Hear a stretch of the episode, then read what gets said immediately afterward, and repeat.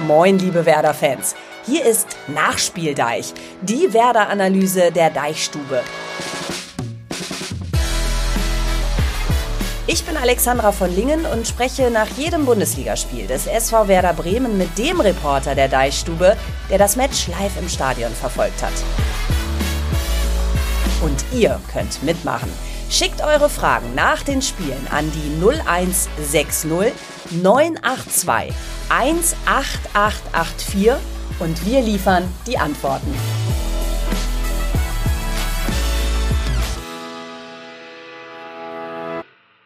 In einem Podcast, der heute ganz viel Glanz bereithält, denn wir haben einen Fernsehstar zu Gast, der heute Morgen noch in einer Runde mit Typen wie Stefan Effenberg, Martin Harnik sowie Clemens Fritz in München beim Doppelpass gesessen hat. Unser Mann der Deichstube, Björn Knips. Moin erstmal, Björn. Moin.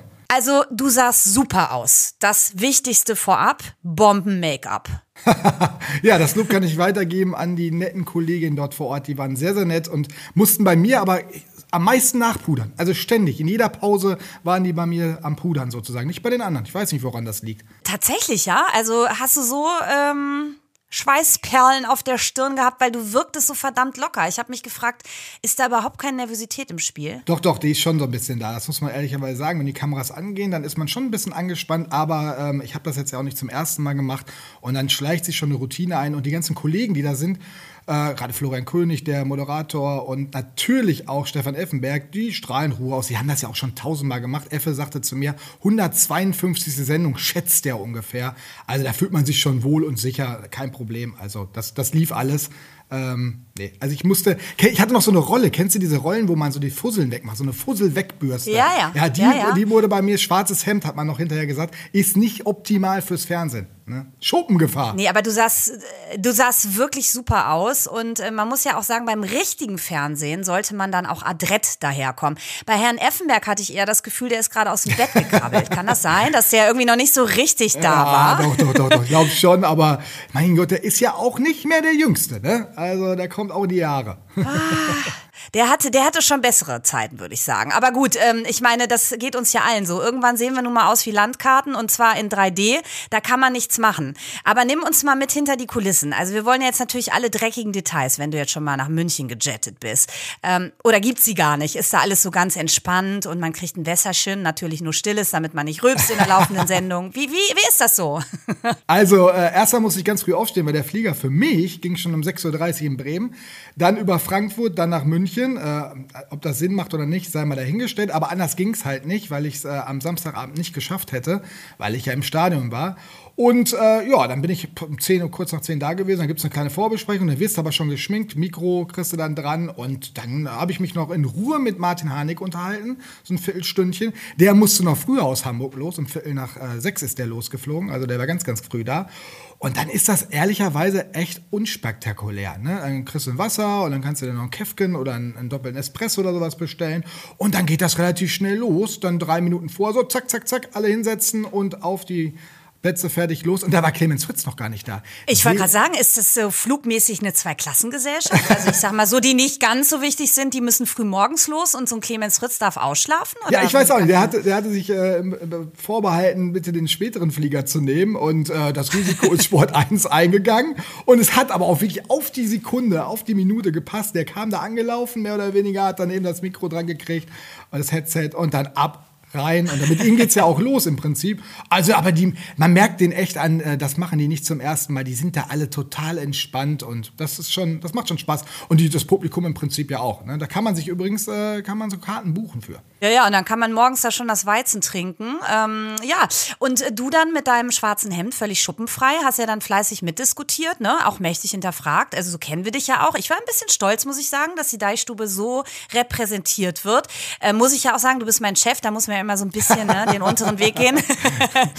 Aber äh, was mich mal interessiert, ne, man sitzt ja dann wahrscheinlich im Flieger morgens und geht nochmal so die wichtigen Punkte, Botschaften durch, die man so der deutschen Fußballnation in Hinblick auf Werder mitteilen will. Hast du das auch gemacht? Hast du dir vorher die Karten gelegt? Ja, absolut. Für Nagelsmann hatte ich ganz viel mir überlegt. Nein, Quatsch. Nein, aber du hast recht.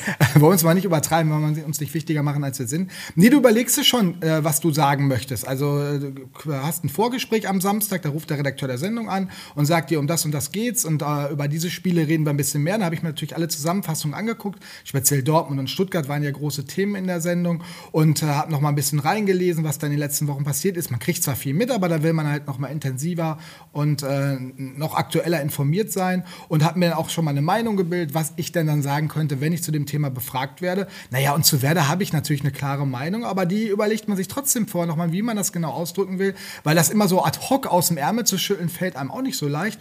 Und äh, ja, das, äh, dann ist man, fühlt man sich auch wesentlich besser und gut vorbereitet.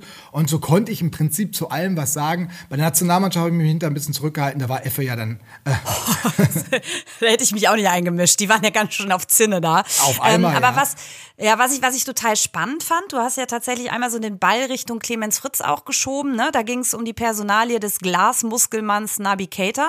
Hast ja auch nochmal so ein bisschen äh, die Frage in den Raum gestellt, so pff, war das eigentlich die richtige Entscheidung, den zu holen? Ging um das Thema natürlich seiner Verletzungshistorie. Ähm, und da hat er sich dann auch nochmal zu geäußert. Äh, fand ich ganz spannend, was er so gesagt hat. Ähm, nimm uns mal mit rein. Wird das dieses Jahr denn noch was mit Nabi? Also erstmal hast du vollkommen recht. Ich war auch überrascht, dass er wirklich zugegeben hat, äh, dass sie sich, na, verzockt ist zu hart das Wort, aber dass er womöglich doch zu früh das, das Spiel von Beginn an hatte, wo er sich dann äh, verletzt hat nach 60 Minuten gegen Hoffenheim war es.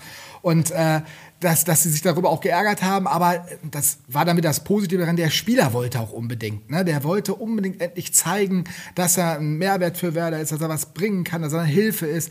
Und äh, kurz vor seiner Auswechslung, vor der geplanten Auswechslung, hat er sich ja dann auch verletzt. Naja, und äh, der Blick in die Zukunft, den, äh, der ist nicht so einfach, weil man muss ganz ehrlich sagen, der ist jetzt krank gewesen. Sonst hätte er schon im Kader gestanden im Spiel ähm, äh, jetzt am vergangenen Wochenende gegen Leverkusen. Äh, jetzt wird er nächste Woche möglicherweise im Kader sein, aber definitiv nicht von Beginn an spielen können, weil man will natürlich ganz, ganz vorsichtig jetzt sein. Und wir müssen ja nur mal einmal auf den Kalender gucken. Es ist dunkel draußen, die ersten Weihnachts-, der Weihnachtsschmuck hängt. Es ist nicht mehr lange bis Weihnachten, dann ist Winterpause. Und nach der Winterpause ist Afrika Cup und da will er eigentlich dran teilnehmen.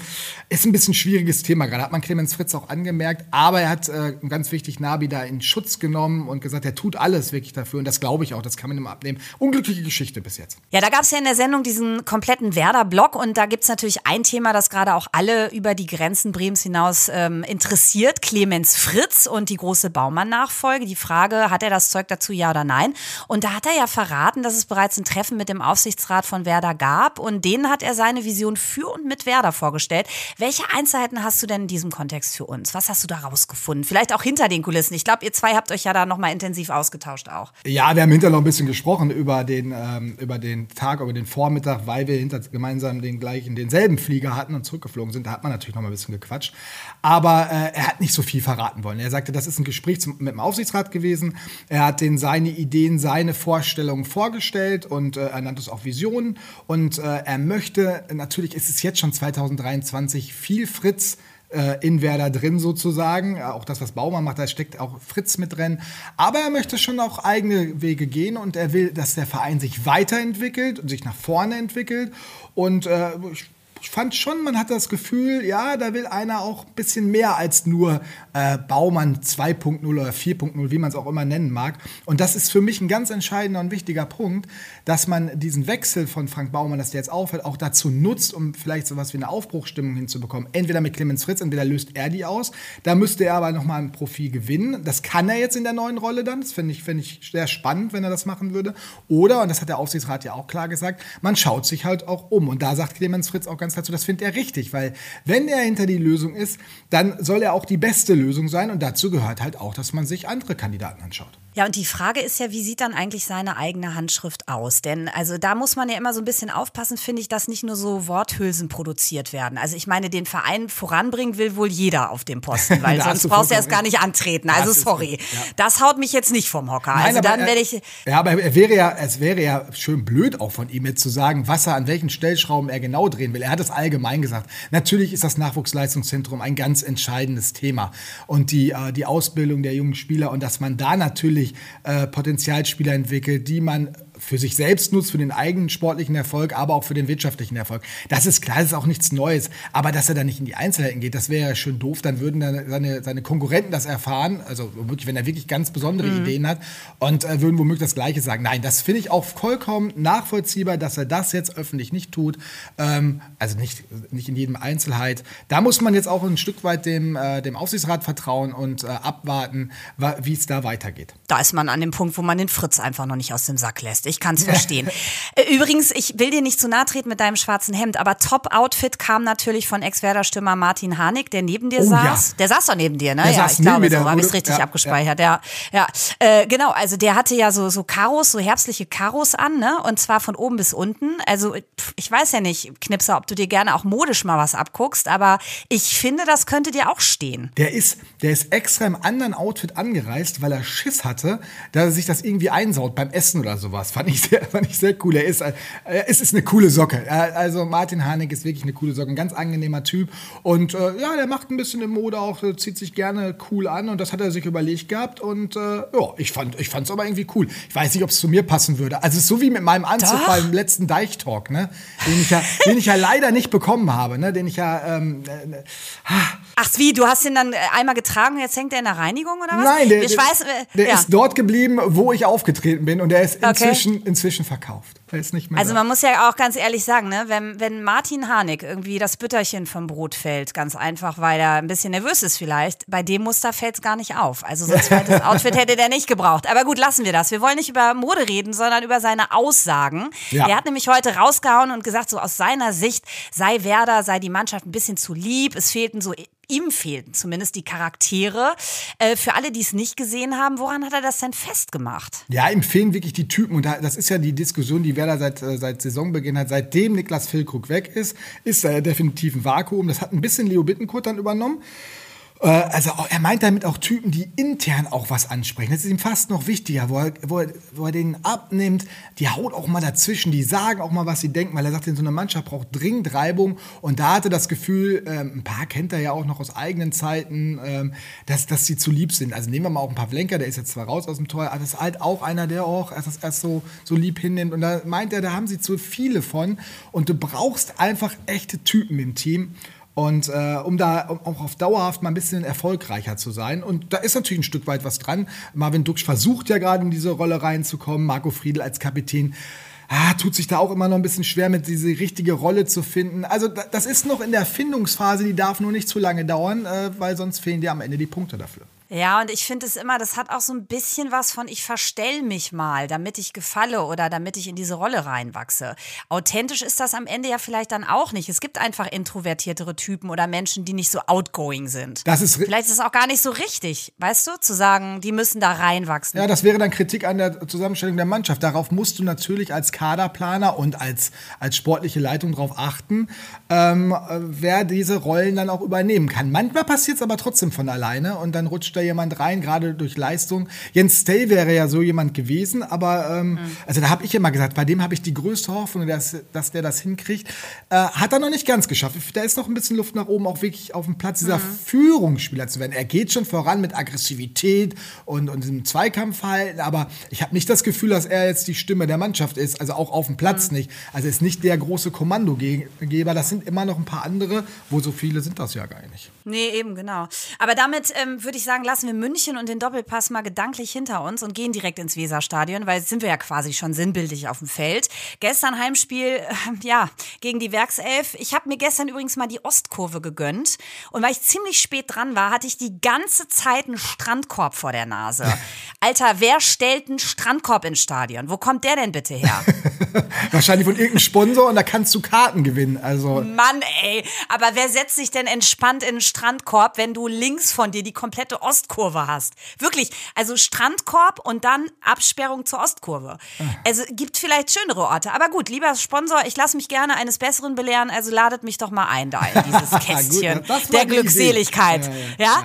Also was ich damit sagen will, ich habe nicht besonders gut gesehen, deswegen muss ich dir heute äh, viele Fragen stellen und deshalb auch, weil ihr euch wieder so fleißig gemeldet habt, denn äh, ihr habt uns geschrieben, ihr habt geschnackt via WhatsApp für alle, die das nicht kennen. Das geht so, man schickt einfach seine Nachrichten an die 0160 9821 dreimal die 8 und die 4. Und das hat auch Björn gemacht. Ja?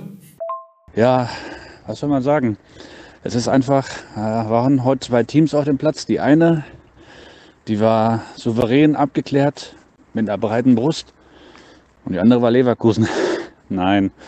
Äh, also man soll jetzt nicht auf die Mannschaft draufhauen, weil die Mannschaft hat das hergegeben, was sie spielen konnte. Und äh, Leverkusen ist einfach um so viel Ecken stabiler, stärker und dann kommt noch ein bisschen Spielpech dazu, dass man in einer guten Phase ein Gegentor schlucken muss, was wahrscheinlich wieder das Kacktor des Monats wird. Und äh, ja, es ist alles ein bisschen unglücklich gelaufen, aber man soll jetzt irgendwie nicht irgendwie da die Mannschaft an den Pranger stellen.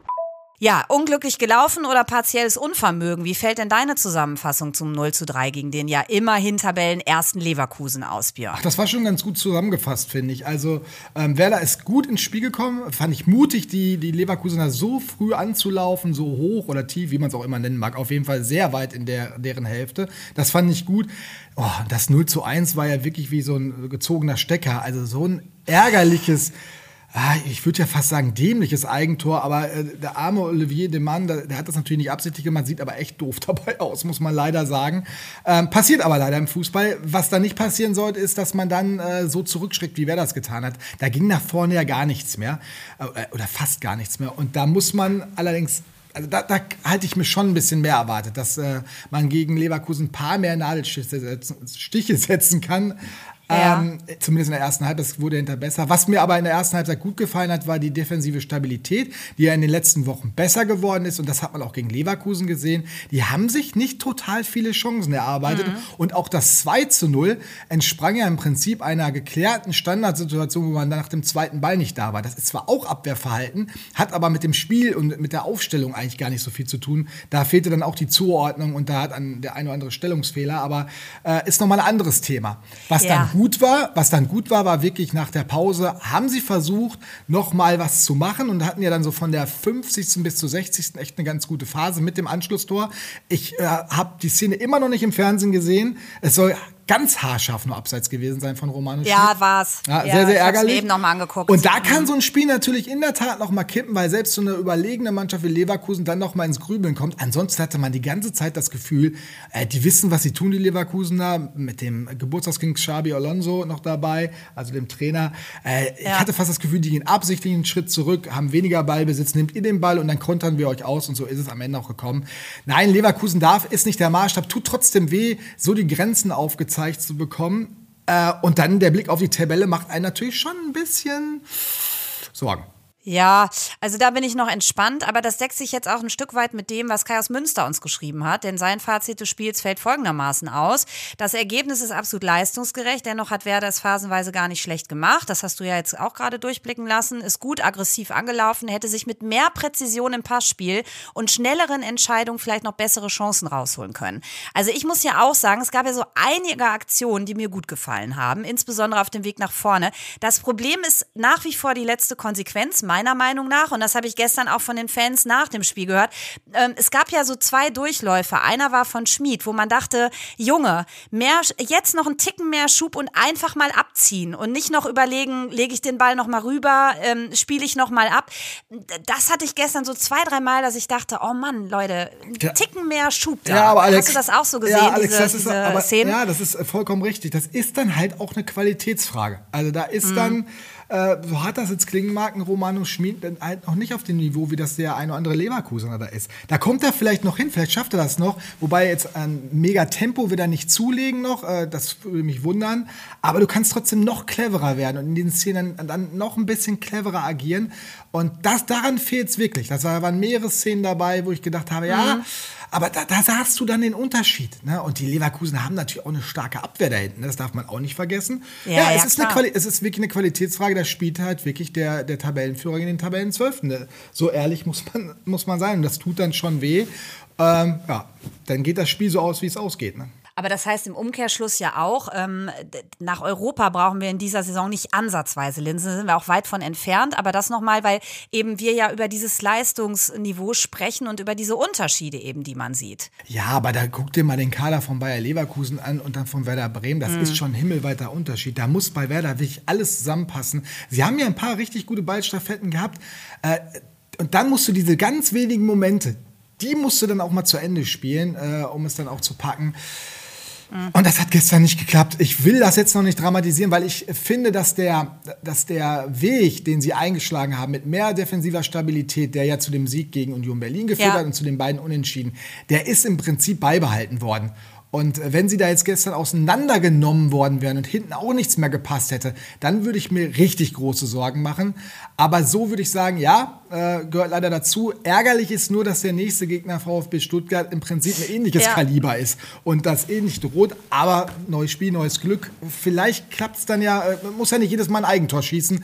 Und äh, der Gegner, Ja. also Leverkusen hatte ja gar keine Zeit, äh, in, in Gedanken zu kommen, weil sie so schnell in Führung gegangen sind. Wenn du länger anläufst und dann länger dir die Zähne an so einer Abwehr ausbeißt, äh, da empfehle ich übrigens auch nochmal die Taktikanalyse von Tobi Escher bei uns in der Deichstube, der nämlich auch gesagt hat, Werder hat das eigentlich taktisch und verteidigungsmäßig echt gut gemacht. Ja. Ja, das habt ihr übrigens gestern auch so gesehen. Ich mache ja die Interviews mit den Fans nachher und der Frust war gar nicht so groß. Bei mir übrigens auch nicht. Ich muss noch mal auf dieses Eigentor kommen, ja. Ähm, das ging ja mitten ins Herz in der neunten Spielminute. Äh, scharf wie eine Waffe, das Eigentor. Ähm, was haben sie bei Sky gesagt? Technisch echt gut gemacht. Äh, Ben aus der Fall schreibt dazu. Ich war wirklich erschrocken, wie schlecht der Mann ausgesehen hat. Naja, also es war eine trudelnde Kugel. Es war so ein bisschen wie ein Unfall im Tunnel. Ne? Man will nicht hinsehen, aber man hat genug Zeit, dann doch die Entstehung nachzuverfolgen. Ähm, aber es war ja eher ein mieser Zufall statt ein Fehler. Und ähm, heute hat ja auch Werder nochmal ganz klar gesagt, oder gestern, glaube ich, ähm, wir machen ihm da keinen Vorwurf. Wie hast du es gesehen? Also ich habe übrigens noch nie erlebt, Alex, dass nach einem Eigentor irgendjemand gesagt hat, "Ja, das hat er aber richtig Mist gemacht. Also dieser, wir machen ihm keinen Vorwurf, ist der normale Reflex, der immer kommt. Ne? Also, wobei es wäre mal lustig, wenn die gegen Mitspieler alle schimpfen würden. äh, nein, aber mein, das ist Fußball. Der sieht den wohl wirklich sehr, sehr spät und steht dann unglücklich. Und äh, dann hat sich Michael Zetterer auch schon auf dem Weg in die andere Ecke, beziehungsweise Ja. auf den Weg gemacht, den Ball dann aufzunehmen, weil der das Spiel halt auch immer schnell machen will. Da sind so ein paar Sachen zusammengekommen. Das ist leider, gehört zum Fußball dazu. Äh, haben, es ist, wie sagte das äh, äh, ähm, Clemens Fritz, es ist, das ist schon den Besten passiert. Das muss man leider auch so sagen. Es ist wirklich schon den Besten Ja, passiert. wie gesagt, ne, also technisch blitzsauber mit Außenriss. Ähm, und man muss ja auch sagen, dem Eigentor voraus ging ja ein Zweikampf zwischen Jens Day und einem Leverkusener. Äh, und das war ja schon großzügig, den nicht zu pfeifen. Du meinst Darüber vor der Ecke. Übrigens, ja, vor der Ecke. Ja, ja, vor der Ecke. zu genau, der Aktion das zur Ecke die dann in der, in der Folge zu dem Tor führt. Ist mir sehr weit hergeholt. Also das hat Clemens Fritz Klassische Kausalkette. Ja, klar, also, ähm, ja, gut. Äh, Ja, mach mal weiter an der Stelle, bitte. Nee, also gut, das, also ich finde, das ist eine klassische Kausalkette, weil es das einfach häufiger im Spiel gab. Deswegen habe Da ich bin diese ich, Szene ja, so ich bin, rausgenommen. ich bin bei dir. Also Ja. Martin Petersen, der Schiedsrichter, ähm, äh, hat, also hatte ich auch das Gefühl, im Zweifel für den, für den Werksclub. Ja, und Ja. Äh, da hat sich ja auch äh, Leo Bittenkurt dann kurz darauf die gelbe Karte abgeholt, weil er da natürlich auch mit dem Kopf noch an den Arm des Schiedsrichters gegangen ist. Das war schon sehr grenzwertig von Herrn Bittenkurt. Nee, der wollte die gelbe wieder einstecken mit der Stirn. Ah, das hatte er ja, vor. okay. Ja, das hast du anders, also das hast du von der Pressetribüne wahrscheinlich nicht so gut gesehen wie ich hinter dem Strandkorb. der wollte einfach nur da nochmal so einen kleinen Impuls setzen. Ja, für alle, die jetzt nicht wissen, worüber wir sprechen, es gab also einmal die Szene, dass Genau. Stay ähm, wirklich weggecheckt worden ist. Ich weiß gar nicht, von welchem Leverkusener das war. Und äh, Peterson hat einfach weiterspielen lassen. Daraus ist die Ecke dann entstanden, die dann letztendlich zum 1 zu 0 geführt hat, also zum Eigentor. Und kurz darauf gab es eine ähnliche Szene. Boré, toller Ballgewinn äh, in der gegnerischen Hälfte. Äh, und da wird dann faul gepfiffen. Da ist dann Clemens Fritz an der Seitenlinie steil gegangen. Der Trainer sowieso. Und das mit, äh, ich, ich glaube nicht, dass er noch Fieber hat, aber der sah nicht gut aus, weil er die Woche über krank. Und äh, das, äh, Leo Bittenkurt hat sich dann auch auf dem Platz aufgeregt, hat sich gleich die gelbe Karte abgeholt. Ja, ich fand da, der Schiedsrichter hat in einigen Szenen, war kein Heimschiedsrichter, würde man sagen. Nee, und Patrick aus Hamburg, ähm, der hat sich noch während des Spiels gemeldet. Moin, Patrick hier aus Hamburg. Ähm, gucke natürlich jedes Werder-Spiel, bin gebürtiger Bremer. Und ich muss sagen, ich bin ins Spiel gegangen äh, und habe gedacht, hier geht vielleicht was, aber hier geht gerade rechtlich recht wenig. Hier ist die 62. Minute gerade. Und aber was ist das für eine Schiedsrichterleistung? Also darüber könnte man auch mal sprechen. Ähm, erst ein vermeintlicher Elfmeter, der nicht gegeben wird, wo ich aber ganz klar finde, dass Duxch umgerissen wird. Und dann ein Abseits, wo wir auch nicht mal Bilder sehen gerade, wo ich denke, was? Also Anfang zweite Hälfte Bremen gut gekämpft, mal gucken, wie es ausgeht. Ja, inzwischen ist ja klar, wie es ausgegangen ist. Nicht gut für uns. Du hast gesagt, der Schiri war kein Heimschiri. Ähm, ja, und, und diese Szene mit Duxch, ähm, ja, Nee. muss ich ganz ehrlich sagen, habe ich mir heute auch nochmal angeguckt. Kein Elver, kein Elver, Nee, aber genau. auch kein Freistoß für Leverkusen. Also, dass er da Freistoß für Leverkusen pfeift, war, ja- war ja der totale Unsinn. Darüber richtet sich Duxch am meisten auf. Also, einen Elfmeter kannst du da nicht geben, aber äh, das ist kein, das ist kein Freistoß für Leverkusen, der weiterlaufen lassen müssen. Aber, mein Gott. Es waren, äh, klar, jetzt kann man bei Stay sagen, das äh, war natürlich mitentscheidend, weil dann das Tor gefallen ist, aber da sind wir doch, also wenn das so weit weg ist, hm, von, vom Tor. Mhm. Okay, lass uns doch nochmal auf das konzentrieren, was vorne gelaufen ist zwischen Duxch und Boré. Da kommt nämlich Patrick aus Hamburg nochmal ins Spiel. Jetzt ist das 3-0 gefallen. Und wieder muss man sich fragen, was war in der ersten Halbzeit los? Das Eigentor von Demont absolut unglücklich. Und dann das 2-0 wieder ganz nachlässig verteidigt, wie ich finde. Was mir aber aufgefallen ist, auch in der Offensive ging halt nichts. Dann selbst in der Sturmphase, Anfang der zweiten Hälfte, fehlt vielleicht noch irgendwie ein Knipser. Also ja, mit Voltemade dann eingewechselt, Jinma hat auch nicht viel gebracht. Also ich glaube, das Spiel wurde eigentlich in der ersten Halbzeit verloren. Oder so, was war da los? Ja, Duxch ja gestern, äh, du bist ja unser Knipser nach seinem Doppelauftritt bei der Nationalelf. Boré inzwischen ja eingespielter mit ihm im Duo vorne. Aber gestern ging das Konzept irgendwie nicht ganz so gut auf. Welche Noten hast du den beiden denn gegeben und auch die Community? Und warum fällt das Votum so aus? Ähm, die waren beide im Viererbereich, ähm, weil Duxchatz fand ich noch ziemlich stark begonnen. Gleich am Anfang eine Top-Aktion, die dann äh, zu einer guten Aktion von Boré hätte führen können über Romano Schmid. Aber Boré sie dann verdaddelt hat und den fand ich nicht gut gestern eigentlich. Also der, der hat diese vier sich auch nur noch äh, gesichert, weil er wirklich geackert hat für die Mannschaft und äh, seine Arbeit nach hinten echt ordentlich verrichtet hat, aber so richtig nach vorne ging da nicht viel. Beim eingewechselten Woltemade bin ich ähnlicher Meinung wie äh, ähm, Markus, der uns die Sprachnachricht geschickt hat, äh, wenn ich den Namen noch richtig in Erinnerung habe. Patrick, Patrick, Patrick oh. Entschuldigung, Patrick. kein und und ähm, bei Jinma sehe ich es ein bisschen anders. Der hat den Lattenkracher noch gehabt, der hat noch mal, ist noch einmal reingerutscht, an am Ball vorbeigerutscht. Der hat schon ein bisschen, bisschen Schwung in die Partie noch mal reingebracht. Ja, und zurück zu Duxch. Das war ein, ein Duck-Spiel, wie man es häufiger schon hatte, mit richtig guten Szenen. Da kam hinterher auch noch mal was. Aber halt auch eine Zeit lang, äh, wo, wo da nicht viel kommt. Wobei man ihn in Schutz nehmen muss, es war auch Bayer Leverkusen. Ne? Also äh, der hatte da auch mal, mal Gegenspieler, die kannte er jetzt auch so aus Nationalmannschaftskreisen mal. Ja, also das, ich hatte auch gehofft, dass er noch mehr Schwung von der Nationalmannschaft mitbringt. War nicht so, aber vielleicht hat er sich das ja aufbewahrt für das nächste Spiel. Borea übrigens, es wurde ja zwischendurch eingeblendet mit hundertprozentiger Passgenauigkeit. Ähm, Habe ich mich gefreut über den Wert. Dachte ich so, wenn da jetzt eine hundertprozentige Trefferquote draus würde, dann kann ich mich mal entspannt zurücklehnen Alex, Stadion. Alex, vorsichtig mal diesen Statistiken. Wer weiß, wie viele Pässe der gespielt hat. Wo, ja, das sagte auch einer vor mir. Er meinte zwei Pässe wahrscheinlich. Ja, ja, genau. Der war ja kaum im Ja. Spiel, also von daher. Ja. Okay, lass uns noch mal auf die Abwehr schauen. Du hast ja gesagt, die haben ihren Job gar nicht schlecht gemacht. Ähm, unsere Community sieht das insbesondere, wenn es um Marco Friedel geht, ein bisschen anders. Ähm, erstmal das Bollwerk aus Leverkusen, klar, aber ihr nehmt Marco Friedel da so ein bisschen in die Pflicht trotzdem. Und zwar schreibt Kai aus Münster, erschreckend fand ich Friedels Zurückjoggen vor dem 0 zu 3. Ich hoffe, Ole setzt in der Mitte ab dem nächsten Spiel wieder auf stark. Und Hasso schreibt, der Kapitän Marco Friedel braucht unbedingt eine Pause. Der spielt wie ein Kreisklasse-Spieler. Und Markus findet für mich, wie so oft, Friedel heute schlechtester Bremer, bitte auf die Bank mit ihm. Deine Note könnte ja auch besser ausfallen. 4,5 hast du ihm gegeben. Ähm, was war dein Hauptgrund, dass er beim 0 zu 3 nicht so gut aussah? Oder seine gesamte Leistung? Nimmst du ja eigentlich im Blick, ne? Ja, Marco Friedl äh, fand ich eigentlich ganz ordentlich eine lange Zeit, aber hat dann auch nachgelassen und äh, ja, vor dem, vor dem 0-3 muss er gegen Grimaldo einfach äh, aggressiver zu Werke gehen. Vielleicht lag es daran, dass er schon äh, gelb vorbelastet war, aber das war mir dann, das war mir zu wenig.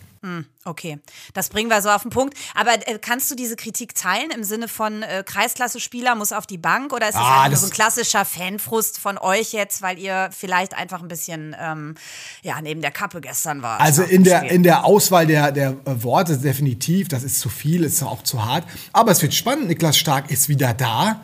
Ja, wurde eingewechselt und jetzt bin ich mal gespannt, ob Ole Werner äh, Niklas Stark wieder ins Abwehrzentrum stellt und ob dann Marco Friedl, der Kapitän, rausrutscht oder Anthony Jung seinen Platz da behält. Ich fand, der hat das gestern mal wieder solide gemacht.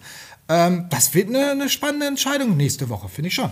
Eine Entscheidung, die nicht mehr im Raum steht, die nämlich schon getroffen wurde, ähm, ist im Tor gefallen bezüglich des Personals dort. Es gab nämlich ein klares Commitment von Ole und seinem Trainerteam an diesem Wochenende. Zetti soll erstmal im Tor bleiben. Die Entscheidung gilt für die nächsten Wochen. Ulf findet das gut. Er schreibt, gut finde ich die Torhüterentscheidung, auch wenn die Abwehr Zetti dann doch sehr oft sucht und so immer wieder zu engen Situationen treibt.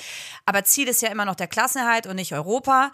Ja, das ist meiner Meinung nach immer noch so. Björn, Zetti gestern am Anfang Anfang ja etwas wackelig, hat zwei Bälle ins Ausgeschossen, aber grundsätzlich ein Typ, der gut mit dem Fuß ist, der eine Ausstrahlung hat und da strahlt auf die anderen Spieler über. Und er hat in den letzten Wochen bewiesen, was er kann. Pavlas ist jetzt erstmal seinen Top-Job los. Das muss irgendwie ja ziemlich schmerzen. Das äh, muss Pavlas richtig schmerzen und äh, wir können da schon mal einen Schritt weitergehen. Was macht Pavlas, wenn das jetzt bis Winter so bleibt? Hm. Dann muss er eigentlich über einen äh, Transfer nachdenken, über einen Wechsel nachdenken zu einem Club, wo er auf jeden Fall spielt, weil es geht für ihn wirklich um die Zukunft äh, in der tschechischen Nationalmannschaft. Da ist er die Nummer eins äh, mit klarer Hoffnung auf die EM-Teilnahme und auch dort die Nummer eins zu sein. Sein Vertrag bei Werder läuft am Saisonende aus. Wenn der da jetzt aber nicht spielt in der Rückrunde und Zetti sich jetzt wirklich festsetzt im Werder-Tor, äh, dann ist das mit der EM für ihn gelaufen, weil die Tschechen werden ihn nicht im, im Tor haben, wenn er keine Spielpraxis hat. Also das wird nochmal eine ganz spannende Frage. Tut mir auch für ihn ganz persönlich ein bisschen leid, äh, wie hart das Fußballgeschäft ist. Er hat ja nicht äh, schlecht gehalten, sondern es hat sich einfach verletzt. Aber so ist das nun mal. Zetti hat diese Chance genutzt, muss man wirklich sagen. Äh, er ist sehr, sehr stark am Fuß und äh, fast alle Spieler sagen, dass sie dadurch mehr Stabilität, mehr Sicherheit hinten haben. Und das merkt man auch. Sie können viel mehr hinten rumspielen. Nach den beiden Fehlpässen hat er sich aber ziemlich schnell gesettelt und hat dann wirklich ein, eine ordentliche Partie gemacht. Äh, bei den ersten beiden Gegentoren konnte er sowieso nichts machen. Beim dritten geht er mir vielleicht einen Tagen zu schnell runter, aber er sagt auch, ist genau über meinem Kopf. Also er sagt ja, ich hätte ihn auch meinem Kopf gehalten, kam ich aber leider nicht mit dran. Also so schnell kriegst du die Arme da nicht hoch. Äh, kann man so sehen. Was man aber zu Zetti noch sagen muss, und das erlebt man wirklich selten in diesem Geschäft, das muss man auch mal wirklich so deutlich erwähnen. Der stand hinter bei uns in der Mixzone und sagte, ich habe immer noch Gänsehaut, weil dieser Verein ist mehr für mich äh, der ist ja schon vor x Jahren zu Werder gewechselt als, als Nachwuchsspieler. Es ist mehr für mich. Ich spiele nicht um Fußball nur um Geld zu verdienen, sondern es ist viel, viel mehr für mich. Äh, hier bin ich groß geworden und das nehme ich ihm auch ab. Und das ist ein ganz, ganz besonderer Moment. Er hat dann so angedeutet, dass die Entscheidung für länger geht, wollte das jetzt natürlich den Verantwortlichen nicht vorwegnehmen. Aber Clemens Fritz hat dann gesagt, diese Entscheidung gilt nicht nur für dieses Wochenende, sondern erstmal für die nächsten Wochen, weil man beim Torwart nicht jede Woche wechselt. Also Zettis große Chance, jetzt dauerhaft die Nummer 1 bei Werder zu werden. Ja, krass. Also das ist ein Votum. Gehen wir mal raus mit einer Zusammenfassung zum Spieltag von Bernd aus Rheinhessen, der uns immer ganz treu schreibt und auch Sprachnachrichten sendet. Danke dir dafür. Er sagt, leider ist zurzeit Leverkusen zwei Nummern zu groß für uns. Mit etwas Glück hätten wir noch ein Türchen machen können. Die Punkte holen wir uns woanders so. Und deshalb lese ich das auch vor, denn damit blicken wir auf Stuttgart. Nächste Woche, Samstag 18.30 warten die Schwaben auf uns. Naja, und da sind wir halt mitten beim Thema. Wir haben es ja schon kurz angesprochen. Stuttgart wird ja auch eine harte Nuss, ne? Ja, die haben jetzt in Frankfurt gewonnen. Also die haben, die haben echten Lauf diese Saison. Also das ist die Mannschaft, die letztes Jahr eine Relegation gespielt hat. Ne? Nur mal so zur Erinnerung oder im vergangenen Sommer. Das ist noch nicht so lange her. Und ich muss dann immer so, wenn ich sowas sehe, denke ich immer so, warum kann Werder nicht mal so eine Saison hinlegen? Ne? Warum kann nicht mal Werder diese Überraschungsmannschaft sein?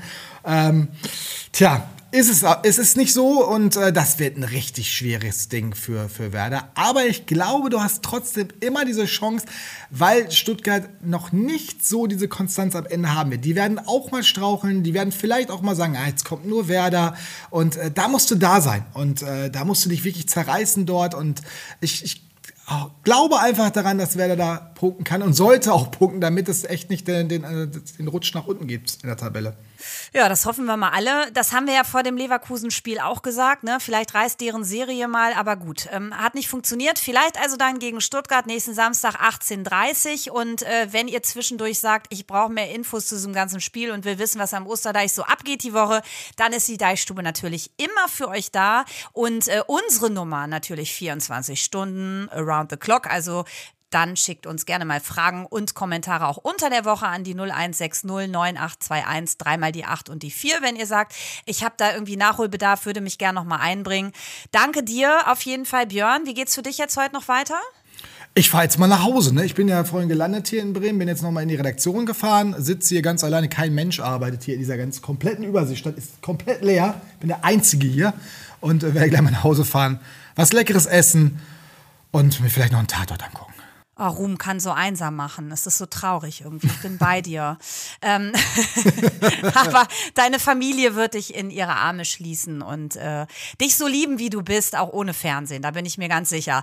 Wenn ihr das hier gut fandet, dann lasst uns Liebe und fünf Sterne Deluxe da. Darunter machen wir es nämlich nicht. Danke für euer Dabeisein. Macht weiter so. Und noch eine Nachricht an unsere Cutterin, die uns leider verlässt und zauberhafte Kamerafrau Marie. Wir wünschen dir alles Gute. Du bist großartig. Äh, sie geht zu den Werder-Damen, man darf das so sagen. Ähm, danke, dass du uns immer so supportest, denn ähm, euch ist natürlich auch klar, es sind nicht nur wir zwei, sondern das sind ganz viele andere, die dafür sorgen, dass die Deichstube so ist, wie sie ist. Marie, mach's gut, aber wir werden uns ganz oft sehen. Genau. Cheers vom Nachspiel, Deich zu hören auf Spotify, bei Apple Podcasts und überall dort, wo es Podcasts gibt. Tschüss. Ciao.